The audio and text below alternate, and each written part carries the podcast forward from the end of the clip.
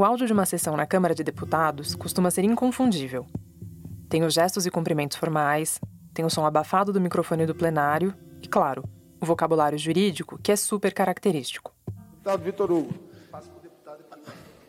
Muito obrigado, senhor presidente. Agradeço também meu amigo Antônio de Paula pela deferência. Esse projeto de lei que nós estamos votando aqui, o 3292 de 2020, é um projeto de lei extremamente importante para o Brasil. Isso que a gente acabou de ouvir é claramente uma sessão na Câmara. E esse deputado falando é o Vitor Hugo, representante do PSL pelo Goiás. Num resumo breve, o Vitor Hugo é um major do Exército que estreou na política em 2019. No Congresso, ele é um dos maiores apoiadores de Jair Bolsonaro e ficou conhecido por tentar emplacar projetos de lei bem controversos. Tipo 1, que tentou dar poderes de guerra ao presidente Bolsonaro durante a pandemia. E um outro, que dispõe sobre o combate ao terrorismo no Brasil e inclui trechos horríveis.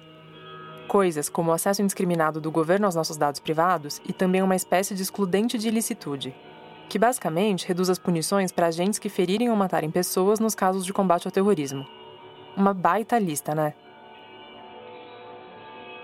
No áudio, o Vitor Hugo discursava na sessão do dia 6 de maio deste ano, quando a Câmara votou o PL 3292 de autoria dele. E ao contrário do que várias falas é, foram conduzidas aqui nesse plenário e também à distância, mas exibidas aqui, ele não visa retirar a autonomia das nutricionistas ou dos milhares de prefeitos espalhados pelo Brasil, ao contrário. A nossa intenção é justamente garantir para as nossas crianças no Brasil inteiro uma alimentação mais saudável. A Câmara votava naquele dia um projeto do deputado que mexeria na alimentação escolar das crianças brasileiras. E como ele mesmo explicou, o projeto levantou várias falas contrárias de partidos como o PT, o PSOL e o PCdoB, e que alguns meses lutavam para que o PL não fosse aprovado. Senhor presidente, é, eu queria parabenizar o deputado Vitor Hugo por sua explanação e pelo seu projeto que estudamos detidamente com diversas pessoas que trabalham nesse setor. Falei com as pessoas da frente parlamentar, da comissão de agricultura e nós chegamos num, num texto que realmente é, é um texto muito bom para atender os pequenos produtores de leite. Esse outro falando é o Carlos Jordi, outro deputado do PSL, só que pelo Rio de Janeiro.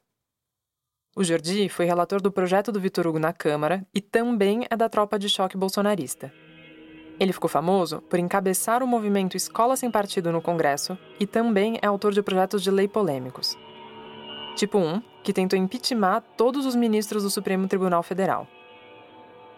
No dia da sessão do PL do Vitor Hugo, o Jordi apareceu usando um prendedor de gravata que tinha o formato de uma metralhadora. Que for utilizado para o leite, aí sim será destinado 40% para que possa ser comprado em compras públicas, obviamente, na forma fluida. E isso faz com que se beneficie o pequeno produtor local, que tanto sofre com a, com a cadeia produtiva e que faz com que é, encareça para si, si a, a, é, o seu negócio, não conseguindo competir. Esse era o projeto deles obrigar que 40% das compras de leite para alimentação escolar seja de leite fluido. Parece inocente. Garante leite fresco para os alunos, como ele mesmo explicou. O projeto falava também de retirar prioridade das comunidades quilombolas e indígenas na aquisição dos alimentos.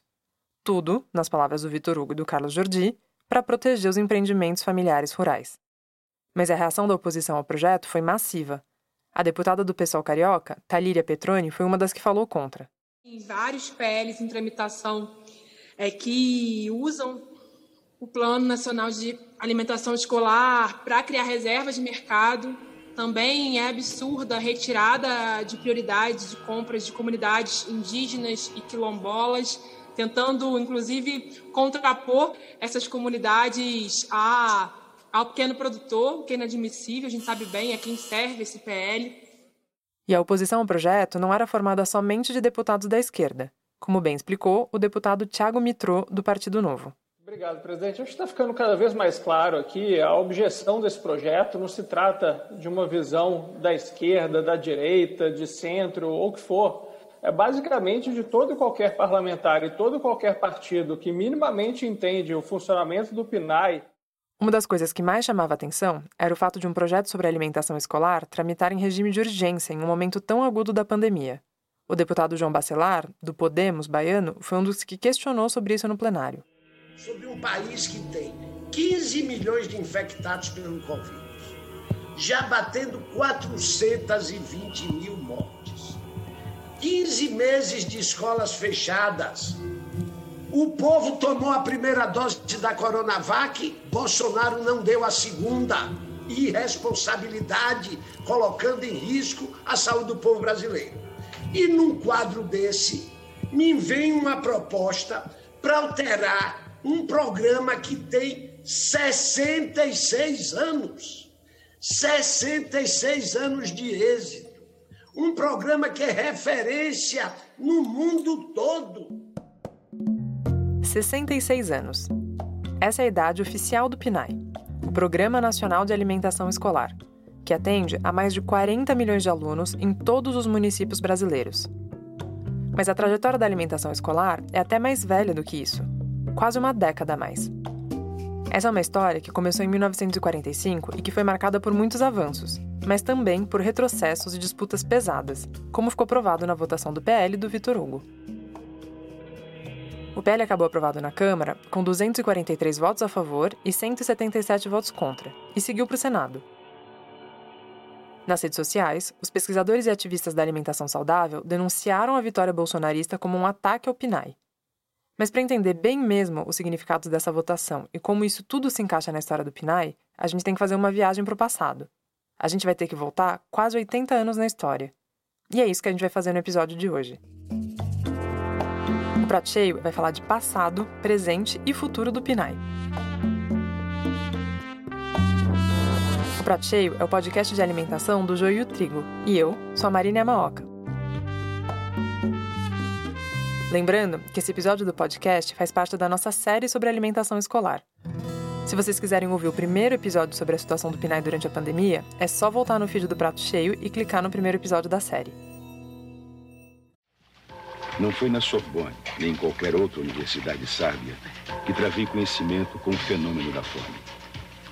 A fome se revelou espontaneamente aos meus olhos, nos mangues do Capiberibe, nos bairros miseráveis de Recife. Afogados, Pina, Santo Amaro, Filho do Leite. Essa foi minha Sorbonne, a lama dos mangues de Recife. Recife, Manguetown.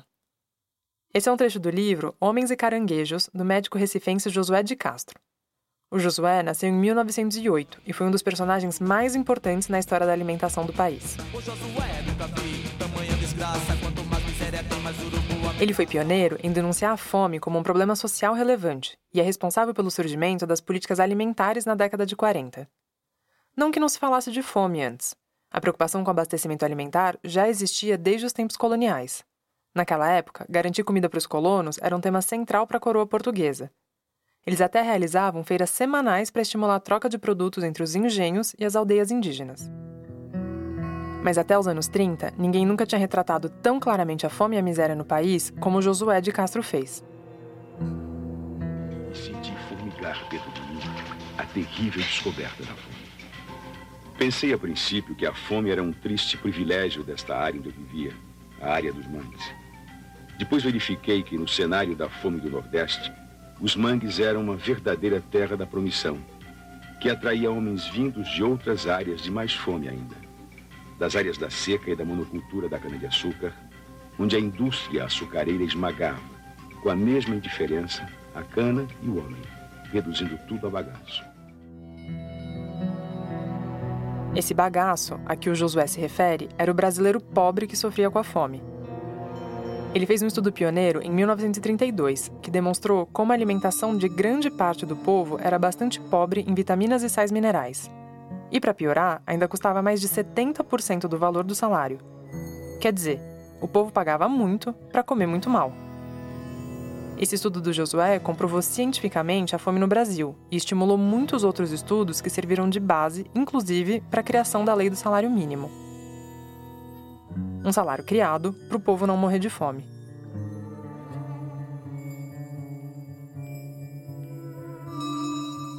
Desde o início, então, que o estímulo para as políticas alimentares partiram principalmente da pressão da sociedade civil.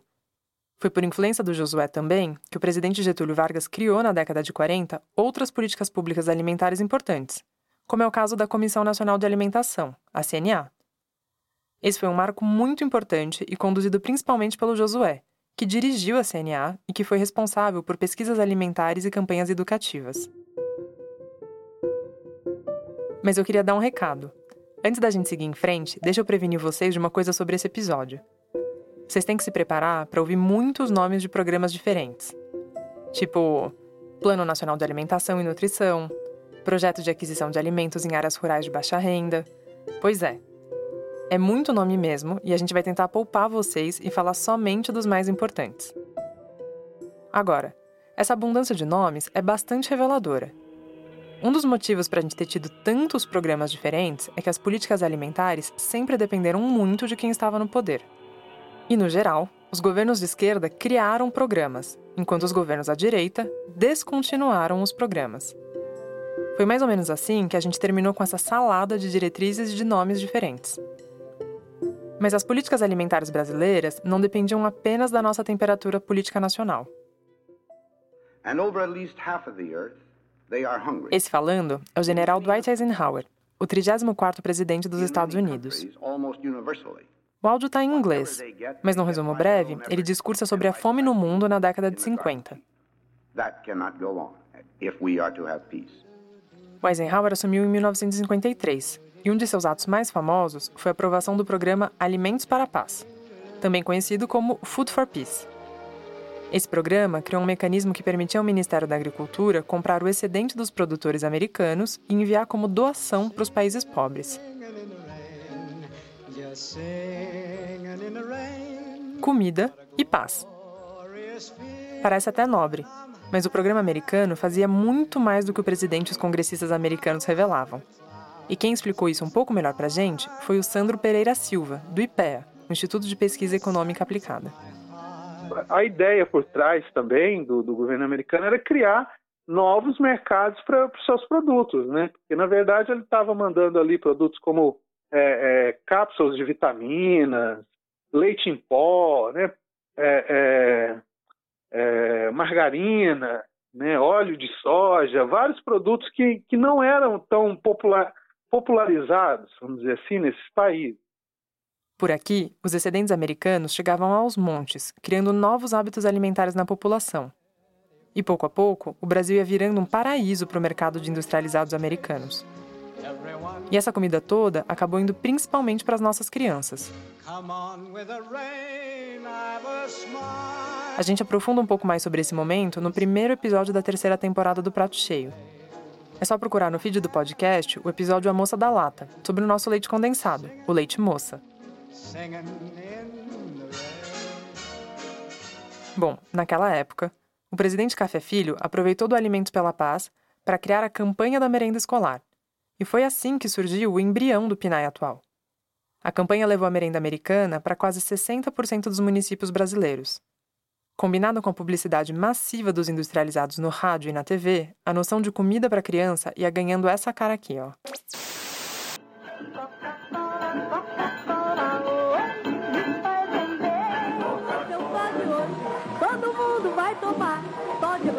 Fica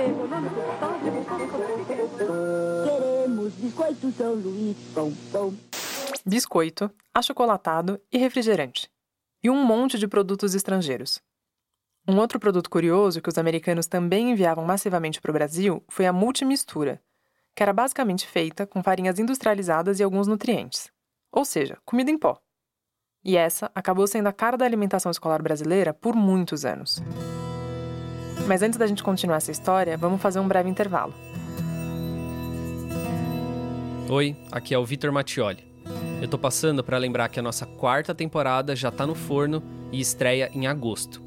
O episódio de hoje do Prato Cheio tem o apoio da FIAM Brasil, uma organização que luta pelo direito à alimentação e à nutrição adequadas no país há 20 anos. A gente também é apoiado pela PRX e pelo Google Podcasts Creator Program mas a sua ajuda é fundamental. Se você gosta do prato cheio e quer apoiar o nosso trabalho, Acesse o site ojoioeotrigo.com.br barra contribua para descobrir como você pode ajudar. É isso, valeu, aproveita o resto do episódio. Voltando para a trajetória do Pinay, a coisa só foi mudar um pouquinho de figura mais de uma década depois. O presidente Ernesto Geisel, em companhia do ministro do Trabalho, Arnaldo Prieto, autoridades civis e militares, assiste ao início da colheita de trigo. Essa é a narração de uma visita do general Ernesto Geisel, presidente durante a ditadura militar, a uma feira de produtores agrícolas no Rio Grande do Sul. Isso foi em 1975. A visita foi transmitida na TV e a trilha sonora melosa mais parece um filme épico ou um filme de super-heróis. Em Cruz Alta estão plantados 130 mil hectares de trigo e outro tanto de soja, o que bem caracteriza o empenho do agricultor em contribuir cada vez mais para elevar a produção de alimentos em todo o Brasil. Por esse áudio, dá para ter uma ideia do tipo de relação que os governos militares estavam construindo com os grandes agricultores brasileiros. Era mais ou menos assim. O governo criava políticas especiais para o agro e o agro respondia pedindo muito mais. Ao mesmo tempo, a influência dos produtores americanos ia diminuindo aqui no Brasil. Foi o Sandro do IPEA quem falou novamente sobre isso. Na década de 60, o, o governo americano foi diminuindo essa essa, essa forma de relação, a relação mudou, na verdade, né? ao invés de eles mandarem os alimentos, eles passaram a, a exportar tecnologia para multinacionais né? irem para os países e produzirem nos países e tal. E então foi o, o início ali do, do, que a gente chamou de Revolução Verde, né? que foi a expansão do agronegócio aqui no Brasil e tudo mais.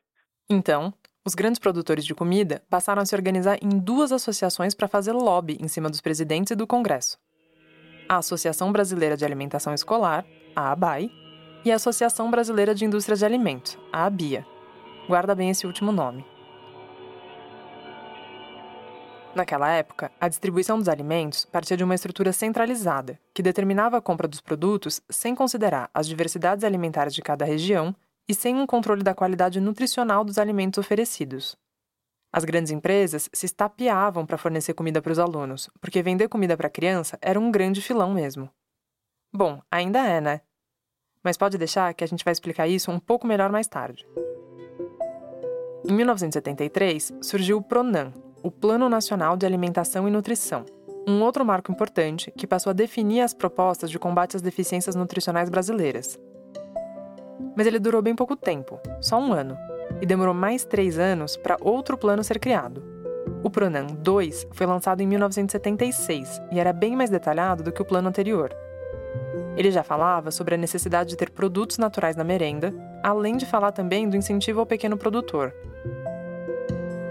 Muito bom, mas é claro que ele também durou pouco e acabou quase não tendo nenhum impacto é que a força e articulação dos grandes grupos empresariais ligados ao agroindustrial nacional vinha crescendo e se fortalecendo, além da influência das empresas estrangeiras. No final da década de 70, somente 12 empresas forneciam merenda escolar e 4 ou 5 delas controlavam quase 80% das vendas. É possível que vocês reconheçam alguns nomes.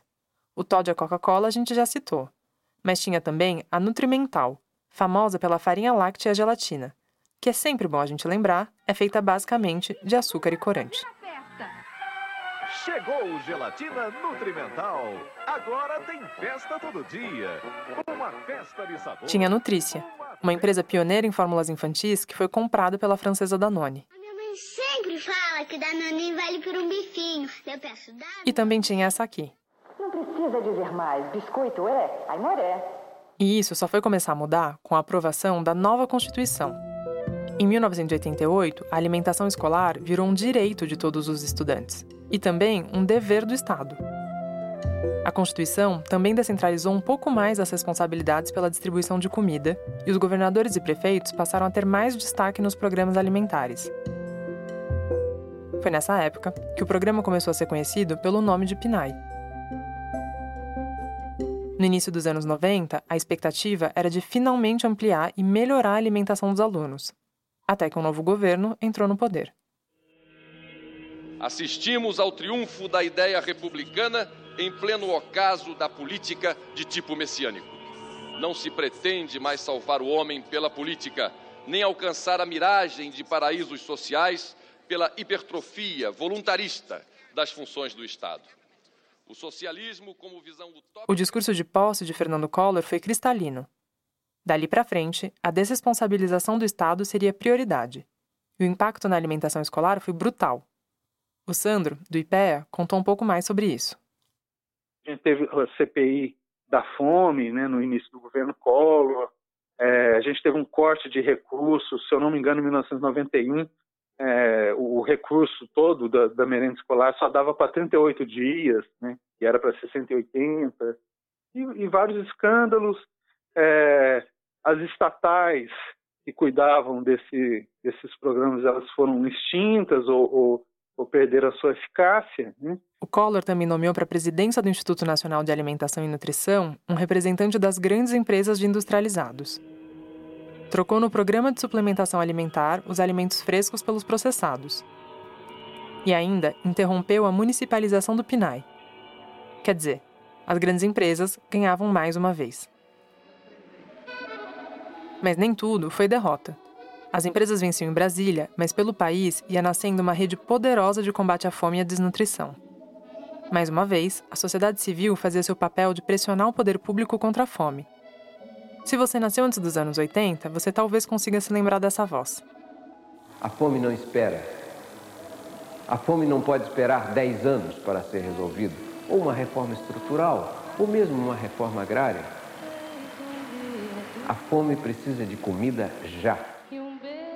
Esse é o Herbert José de Souza, o Betinho, ou o irmão do Enfio, que lançou em 1993 uma rede nacional de mobilização pelos 32 milhões de brasileiros que estavam abaixo da linha de pobreza. A campanha do Betinho viralizou para os padrões da época, o que significa que foi transmitida em todas as principais redes de televisão e de rádio. E por conta de toda essa pressão, o presidente Itamar Franco acabou criando o Conselho Nacional de Segurança Alimentar e Nutricional, o CONSEA, abrindo espaço mais uma vez para o debate sobre a merenda. Foi então que a descentralização da distribuição e da venda voltou a se fortalecer e os municípios embarcaram imediatamente. Para vocês terem uma ideia, em 1994, por volta de 1.500 municípios foram conveniados ao PNAE. Só que quatro anos depois, esse número quase triplicou, até chegar ao marco atual de perto de 99% das cidades estarem dentro do programa. E tudo isso com muito mais autonomia. E então, chegou um novo governo. A gente já vai seguir para os próximos capítulos dessa novela. Mas antes, a gente vai para mais um intervalo. Oi, é, desculpa interromper a tua escuta, mas é que ouvindo o pessoal do Joio Trigo, eu precisei vir te falar de outro programa que é a cara de quem defende a alimentação como um ato político. Estou falando do programa Bem Viver, uma produção do Brasil de Fato sobre agroecologia, alimentação saudável, dicas de saúde e bem-estar, além de informações diárias. Você pode conferir nas plataformas de podcast ou procurar no nosso site radiobrasildefato.com.br. Bom, de volta para a nossa história. O governo seguinte, do presidente Fernando Henrique Cardoso, não foi de todo mal. Nem poderia ser, afinal, a pressão social contra a fome naquela época estava bastante em alta. O FHC, inclusive, foi responsável por colocar o Fundo Nacional de Desenvolvimento e Educação, o FNDE, para gerenciar o PNAE. Mas ele também extinguiu o CONSEA, que orientava as políticas de nutrição e o que acabou embaralhando a coordenação do programa. Foi só no início de um novo governo, o governo Lula, lá em 2003, que o tema da segurança alimentar finalmente virou central para o plano federal. Ele, inclusive, falou sobre isso no seu discurso de posse. Se ao final do meu mandato todos os brasileiros tiverem a possibilidade de tomar café da manhã, almoçar e jantar, terei cumprido a missão da minha vida. Tanto foi que o presidente criou pela primeira vez um Ministério da Segurança Alimentar, o Lula também baixou uma portaria para estimular a alimentação saudável na escola. em seu primeiro dia como presidente, recriou o Conselho. O Conselho, logo em seguida, criou um grupo de trabalho específico para discutir alimentação escolar e auxiliar na elaboração de políticas públicas. E sempre tive assim um, um interesse muito grande é, no assunto fome e miséria, combate à fome parte da minha militância é, se dedicou a isso, desde estudante. Né? Eu sempre que podia eu colocava Josué de Castro nos trabalhos, né? Citava a questão da fome. Essa é a Regina Miranda. Ela é uma nutricionista do Rio Grande do Sul e é uma das figuras ocultas mais importantes da história da merenda escolar brasileira. Sempre foi uma área de interesse grande minha, sim. Então, esse caminho para chegar até o Conceia foi um caminho assim, como é que eu vou te dizer, meio natural, porque eu fiz parte do movimento de, do Betinho, né? um movimento pela vida contra a fome e a miséria. Sem exageros, a participação da Regina na elaboração das políticas públicas de alimentação é crucial para o papel e para o tamanho que o PNAE tem hoje. Ela fazia parte do Conselho Nacional, que desde 2004 já articulava com o presidente Lula a reformulação da base legal do PNAE. O programa final seguia sem grandes mudanças há muitos anos. Naquela época, o grupo fazia debates internos sobre a nova lei do PNAE e também fazia lobby no Congresso pela aprovação das principais propostas do Conselho, que, segundo a Regina, eram mais ou menos essas: priorizar a, alimentação saudável, é, cardápio, que era o nosso sonho de consumo adequado às, às realidades locais e aos hábitos alimentares locais, priorizar indígenas, quilombolas, as compras locais priorizadas em relação às regionais, né? São tópicos do texto assim que são fundantes para mim.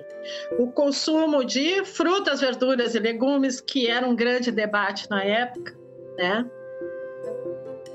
Quer dizer, apagar de uma vez por todas a ideia da merenda como um lanchinho que é feito de bolacha achocolatado e criar um conceito de pratão cheio. Mas as grandes empresas, que não são bobas nem nada, também estavam fazendo suas propostas de lobby. A Regina contou sobre uma visita ao gabinete do Fernando Haddad, que na época era ministro da Educação. Ela comentou que o ministro alertou sobre as técnicas e a agressividade do outro lado dessa trincheira. E daí nós fomos visitar o gabinete do Fernando Haddad.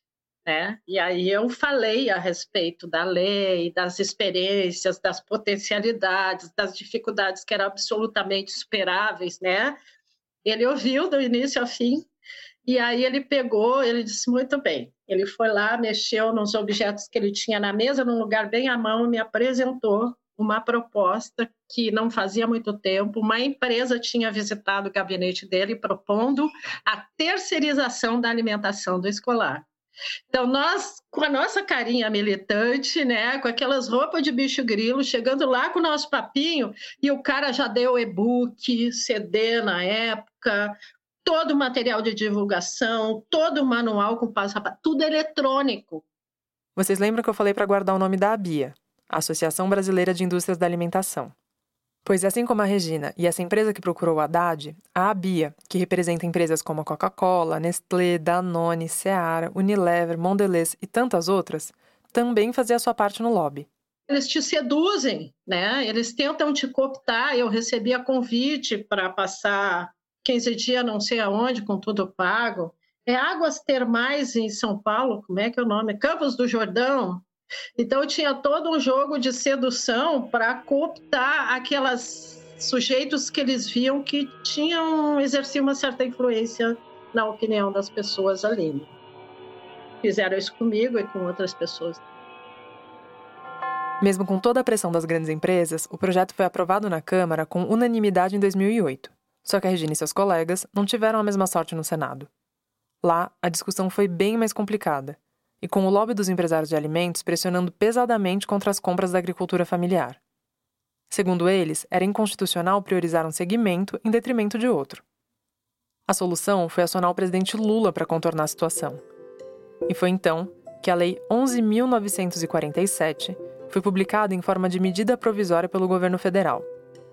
Estava aprovado o novo marco regulatório do PNAE, que foi elaborado com base em toda essa trajetória da Regina e de muitos outros que participaram dos debates do CONSEA na época. Ele garantia alimentos saudáveis para as crianças, com prioridade para a agricultura familiar, com descentralização da distribuição e um orçamento bilionário. Isso tudo, é claro, a despeito dos interesses dos empresários. E o resultado foi mais ou menos esse. gente está falando de mais de 40 milhões de, de, de crianças, de adolescentes, né, que em situações normais, né, iam diariamente à escola, né, poder acessar esse, esses alimentos. Muitos deles, em algumas regiões, era a principal alimentação do dia, né? É, em alguns casos, o principal chamariz da, da, da, da pessoa aí da escola era é a merenda, né? A gente vê a situação, né, a desigualdade, né, em termos sociais que a gente vive no nosso país. Então, ele é um programa com alcance imenso, é o maior programa né, do mundo né, de, de, de, de alimentação. Quem também participou do lobby pela lei do PNAE no Congresso foi a Vanessa Schotz, nutricionista do Fórum Brasileiro de Soberania e Segurança Alimentar e Nutricional e que é professora da UFRJ. A Vanessa fez parte de uma comissão de mobilização em 2009 e contou um pouco pra gente sobre a estruturação do PNAE depois da medida provisória. Então foi um momento muito rico porque a gente estava construindo algo novo. Existia uma lei que dizia que é, era obrigatório comprar no mínimo 30% da agricultura familiar com dispensa de licitação, mas ainda se precisava construir como é que se daria essa compra com dispensa de licitação, como é que seriam esses critérios. Então também participei muito desse processo e posteriormente quando esse grupo foi institucionalizado sob a forma de um comitê é, consultivo né, da sociedade civil que trabalhava junto com o grupo gestor do PNAE, é, no monitoramento e também na regulamentação. Então, saíram outras regulamentações que a gente participou também ativamente até o ano de 2019. Até o ano de 2019. E aí, adivinha?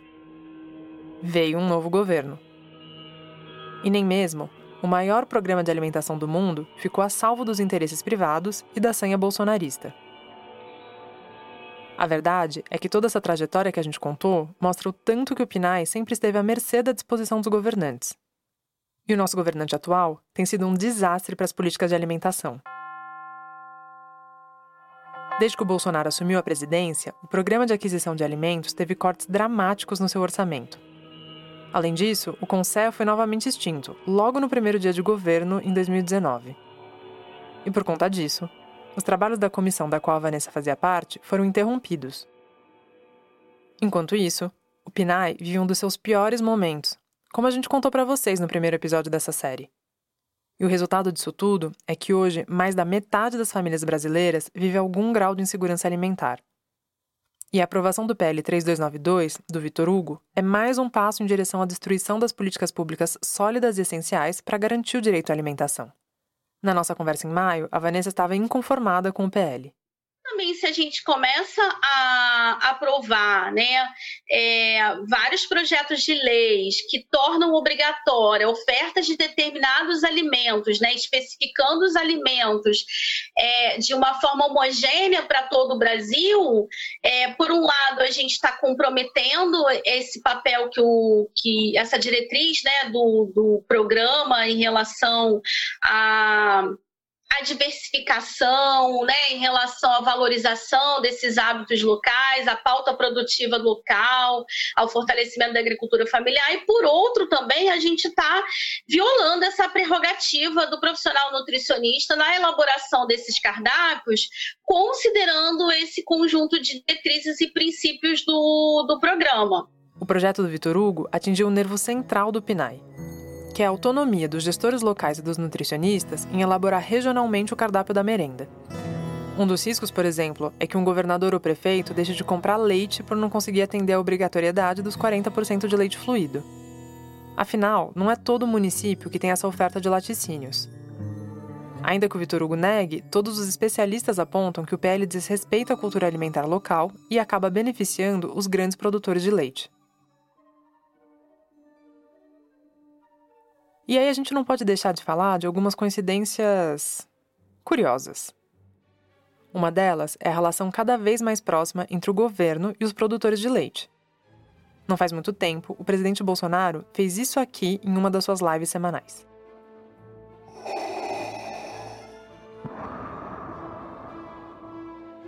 Mas um brinde a todos os produtores de leite do Brasil, um brinde à nossa querida Tereza Cristina. O Bolsonaro fez um brinde com um copo de leite e deixou todo mundo confuso. A suspeita era de que o brinde seria um aceno aos grupos supremacistas brancos, que costumam associar o leite à cor da pele branca. Mas o presidente estava, na verdade, participando do Desafio do Leite, lançado pela Associação Brasileira dos Produtores de Leite, para estimular o consumo de laticínios. E essa aproximação dele com os produtores de leite não é só feita de acenos, como esse brinde de leite. A medida provisória 957, que ofereceu crédito de 500 milhões de reais para o Ministério da Cidadania usar em segurança alimentar, deve destinar parte das verbas para o programa de aquisição do leite. O presidente acena de um lado e os produtores retribuem de outro. E foi mais ou menos assim que o Bolsonaro foi definido durante uma live que reuniu representantes da cadeia leiteira na página de Facebook da Frente Parlamentar da Agropecuária. Nesse dia, quem mediava a live era Aline Sleut, do PSL. Ela é a atual presidente da Comissão de Agricultura, Pecuária, Abastecimento e Desenvolvimento Rural da Câmara dos Deputados e o nosso grande presidente Jair Bolsonaro, que é um parceiro do agro. Ele que esteve aí no Nordeste, até montou numa égua branca e mostrou que ele é da terra, o homem não tem medo, ele é raçudo, ele cuida do interior. Além do Bolsonaro, o Vitor Hugo também vem se aproximando cada vez mais dos produtores de leite. Em novembro, ele fez a mediação de um encontro entre alguns produtores e técnicos dos Ministérios da Agricultura e da Economia, para reforçar a necessidade de políticas públicas para os produtores de leite. Um dos principais pedidos era que o governo promovesse ações para incentivar o consumo de leite. E logo depois, o deputado pediu para que o PL tramitasse em regime de urgência. Outra coisa que não passa de mera coincidência é a retirada da prioridade das comunidades quilombolas e indígenas na aquisição dos alimentos. O enfraquecimento dos pequenos produtores também é bandeira do governo e dos grandes agricultores. E então fica claro para quem esse PL do Vitor Hugo serve. E para piorar, além desse projeto, ainda existem muitos outros que estão tramitando no Congresso e que podem aprofundar a descaracterização do PNAE. Em um deles, no PL 4195 do deputado Afonso Ram, do Partido Progressistas do Rio Grande do Sul, aparece a obrigatoriedade da carne suína no cardápio escolar por pelo menos uma vez por semana. Agora, imaginem vocês, uma obrigatoriedade dessas serve realmente para quem? Claro que não é para o PNAE. Com um cenário tão desfavorável, fica difícil manter qualquer otimismo. E por sorte, a gente conversou com o Sandro, que lembrou de uma perspectiva histórica que a gente não pode esquecer. Tem o lado, o, o, o lado, entre aspas, bom, é que a gente não vai precisar de, de reinventar a roda, né? A gente teve um, um, um acúmulo de aprendizagem institucional e, e, e prática que traz assim grandes ensinamentos, né? A gente tem é, caminhos que foram percorridos que pode, podem ser, lógico, adaptados ao ao, aos novos tempos, mas podem é, ser, indicar né, novas estratégias. Mas, com certeza, o desafio é muito grande e vai ser tanto maior quanto mais tempo durar. E que dure bem pouco. A pesquisa desse episódio é da Milena Mello e o roteiro é da Luísa Miguez. A narração é minha, Marina Maoca, e eu também sou a produtora executiva do Prato Cheio, com o apoio da equipe do Joio e Trigo. A edição e criação de som é de Vitor Oliveira. As redes sociais ficam a cargo de Amanda Flora.